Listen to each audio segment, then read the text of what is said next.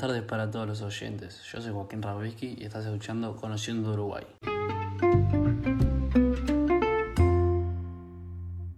El episodio de hoy es Un país moderno.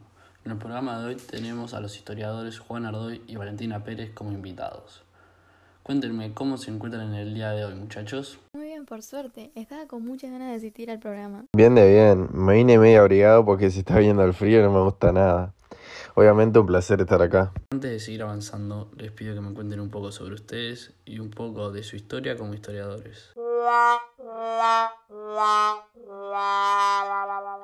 ¿Cómo llegaron a ser lo que son hoy en día? A mí personalmente la historia me encantó desde cuando empezamos a aprender en la escuela y hoy en día puedo pasar horas y horas hablando y aprendiendo más sobre la historia de nuestro país. Por eso es que en estos últimos años me empecé a focalizar mucho más sobre la historia del Uruguay en el siglo XIX. Yo tengo que confesar que en la escuela detestaba la historia porque dábamos cosas no muy interesantes que no eran de Uruguay y me acuerdo que la maestra no era muy buena. Luego cuando pasé a secundaria me empezó a gustar más y empecé a interesarme más en ella, principalmente en la historia de nuestro querido Uruguay. Estos historiadores nos vienen a hablar de un país moderno. Charlemos sobre los temas centrales del siglo XIX como la modernización del Estado, la modernización de la campaña y las consecuencias que tuvo el alambramiento dentro de la campaña, ya que estos cambios determinan cómo se, ve, se ven los campos hoy en día. ¿Les parece si comienzo introduciendo las temáticas de hoy y hablo de la modernización del Estado? Sí, sí, perfecto. Se nota que viniste preparado para hoy. Y bueno, no quiero que me dejen mal parado. La historia de Uruguay es algo que a mí también me atrapa. En fin, la modernización del Estado surge gracias a la Torre y a su dictadura. La Torre se apodera del poder junto a los militares el 10 de marzo de 1876. No te olvides de los grandes cambios que surgieron. Este dominio fue casi permanente de la historia uruguaya. Abarcó 10 años aproximadamente. En su dictadura surgieron varios cambios en el Estado, pero a su misma vez no había oportunidad de otras políticas, ya que era una dictadura. Dentro de tantos cambios que hizo, surgió durante la dictadura de la Torre, la, la Torre disminuyó la cantidad de papel en moneda en circulación que no estuviera respaldado en oro, para lograr establecer que la moneda uruguaya sea firme y estable. Sí, verdad. Y también se establece el oro como único patrón con tal de restablecer una moneda firme y estable. La Torre también crea una comisión de tenedores de título que reconoce las deudas que tenía el Estado y genera más seguridad a los inversores. Además de que también fue felicitado por los países extranjeros, ya que la burguesía montevideana de origen europeo, específicamente ingleses. Finalizando el tema del militarismo y la clase urbana, no me puedo olvidar de mencionar que el gobierno de la Torre apoyaba las exigencias inglesas. Su gobierno era, era fiel al cumplimiento a los contratos, a la paz, al orden interno y a la estabilidad institucional. Ahora tomando el tema de la creación del poder del Estado, la torre impuso la autoridad porque sin ella ninguna política era posible en el país. Es decir, que logró que solo se obedezca lo regido por el gobierno. Por favor, Juan y Valentina, corríjanme si digo algo mal. Cabe destacar que los cambios militares en cuanto al armamento europeo ayudaron al país a fortalecer la autoridad y la jerarquía del gobierno. Con acceso a este armamento, las revoluciones eran muy difíciles que se den. Y no había oportunidad política dada gracias a la dictadura y a su armamento, como previamente lo dije.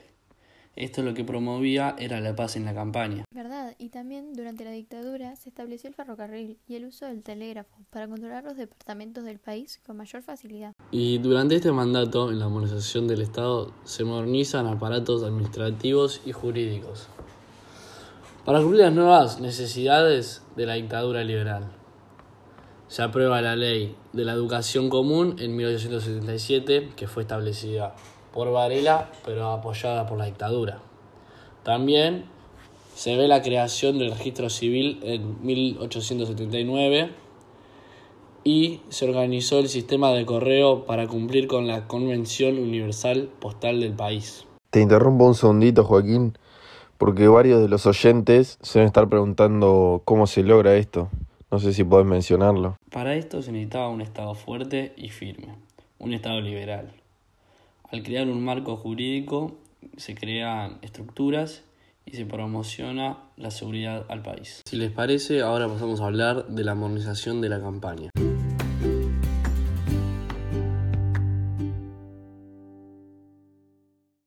La modernización de la campaña se basa principalmente en el Código Rural, que fue la manera que jurídicamente se define la propiedad privada.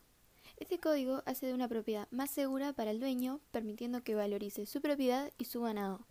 Además de que ahora el robo de animales es condenado por pena de encarcelamiento. ¿Y algún pilar importante para destacar? Un pilar muy importante dentro de todo esto es la asociación rural, que es la alianza con el régimen militar por base del Código Rural, crecimiento de los campos y la organización de la policía. El régimen que tenía el coronel Lorenzo Latorre logró unificar las fuerzas que controlaban nuestra economía, generando así una paz en la campaña, ya que era lo que los propietarios querían. Para poder lograr esto, tuvo que defender la propiedad privada, definirla jurídicamente y poner en práctica, como ya mencionado, es la base del Código Rural. Además de esto, impulsó la economía para generar garantías para los inversores del exterior. De esta manera, así vendrían a invertir a Uruguay e instalarse acá. La asociación rural fue atacada por los medios de comunicación, en especial los periódicos, luego de la renuncia de la torre. Por eso es que tuvo que asociarse y formar una alianza con la clase alta rural y con el gobierno militarista de la época. Una pregunta, para que quede más claro. ¿Y el Estado moderno trajo alguna consecuencia? Sí, el Estado moderno trajo varias consecuencias para el establecimiento y el respeto de la propiedad privada. Obviamente estas consecuencias tuvieron factores positivos y negativos. Como positivo tuvo que el Estado moderno fomentó el cambio que los estancieros progresistas demandaban, y de esta manera se generaba la base imprescindible para la modernización de la economía rural. También tuvo que la paz interna de la campaña permitió el desenvolvimiento de las fuerzas económicas que los rurales necesitaban. A su vez tuvo como factores negativos, no tanto como los positivos, pero sí algunos, el hecho de que las personas criticaban la gran propiedad que algunos poseían, la gran cantidad de tierra y de ganado. A su vez, el militarismo, al haberse conciliado tanto con la clase terrateniente, debilitó el movimiento a favor del desarrollo del país, ya que no hubo un balance adecuado en las fuerzas. Muy bueno, Valentina. Ahora, si les parece, pasamos a hablar del alambramiento de los campos.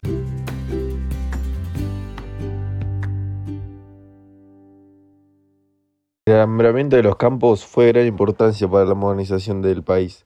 Gracias a esto, el interior de nuestro país luce como lo vemos hoy en día. Este desarrollo del alambramiento de los campos eh, fue un fenómeno de, con un proceso muy rápido.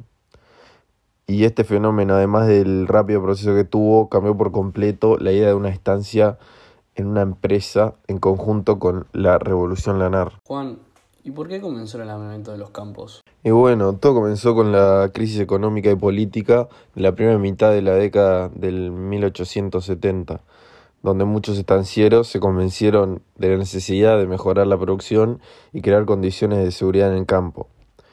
Obviamente esto generó que se cediera y se llegue fácilmente a la ley de cercamiento de los campos, porque el gobierno colaboró en todo y fue una causa de la rapidez que tuvo este proceso. El gobierno canceló los impuestos a la importación del alambre desde 1875 para que este cambio pueda ocurrir fácilmente. Interesante. ¿Y qué beneficios o ventajas tuvo esto? Tuvo muchas ventajas y beneficios. En primer lugar, se redujeron los costos de mano de obra, ya que evitaba las estampillas y fuga de animales. Por otro lado, también favoreció la cría y el mestizaje de ovinos y vacunos, porque facilitaba la cruza controlada, ya que podían separar en diferentes sectores alambrados. Y esto tenía como objetivo mejorar la calidad de la materia prima, que también se vio afectada positivamente, ya que en caso de que un animal esté enfermo, se lo podía aislar para no contagiar al resto. También el alambramiento permitía fijar con claridad la extensión de las posesiones, ayudó a marcar límites. En otras palabras, ayudó a que se consolide la propiedad privada, y esto impedía que extraños recorrieran el campo, ya que ahora se marcaba como una propiedad privada. La verdad que tuvo muchas ventajas, pero al mismo tiempo esto generó enormes consecuencias sociales, ¿no? Así es, como todo lo bueno, también tiene su lado no tan bueno. El alambramiento sirvió para consolidar el lautifundio y eliminó las medianas y pequeñas propiedades rurales, ya que los pequeños propietarios, tarde o temprano, se veían obligados a vender su tierra porque no podían asumir el costo del alambre. Entonces se le vendían al vecino que tenía un campo más grande. También desapareció la clase media rural que había surgido con la revolución lanar. Pa, increíble. Además, muchas personas quedaron desocupadas, ¿correcto? Correcto. El alambramiento provocó mucha desocupación, ya que la demanda de trabajadores disminuyó, porque por ejemplo ya no era necesario contar con tanta vigilancia en el campo. El puestero, quien vigilaba los límites de los campos y otros peones fueron despedidos. Debido a esto, más de 40.000 personas del sector rural quedaron desocupadas, un número realmente alarmante. Los simples propietarios de ganado y poca tierra ya no podían utilizar la de los vecinos como hacían antes, porque el alambre se presentaba como un obstáculo que no podían sobrepasar. Y una pregunta más. ¿Y los gauchos? ¿Desaparecieron con el alambramiento, no? Sí, eso fue como consecuencia del alambramiento, sí porque el avance del alambrado, la expansión de la agricultura y la reducción de las grandes propiedades llevaron a que los gauchos abandonaran su estilo de vida y tuvieran que buscar un trabajo más estable. Poco a poco, los habitantes del campo se fueron asentando y convirtiendo en peones asalariados. Muchos de los desocupados pasaron a formar parte del ejército al comando de la Torre y Santos, y otras personas que se quedaron sin empleo o tierras quedaron marginalizados de la sociedad y se iban a buscar empleo a las pocas fábricas que existían en Montevideo en aquella época. Y bueno, tristemente llegamos al final. Esto es todo por el capítulo de hoy, el capítulo de Un País Moderno. Muchas gracias a nuestros invitados por venir hoy y compartir sus conocimientos sumamente importantes para conocer mejor la historia del país Uruguay. Gracias también a nuestros oyentes que nos acompañan todas las semanas en el programa. Y no se olviden de compartir en las redes qué fue lo que más les impactó del programa de hoy. Nos estamos reencontrando la semana que viene con un nuevo programa en Conociendo Uruguay. Saludos.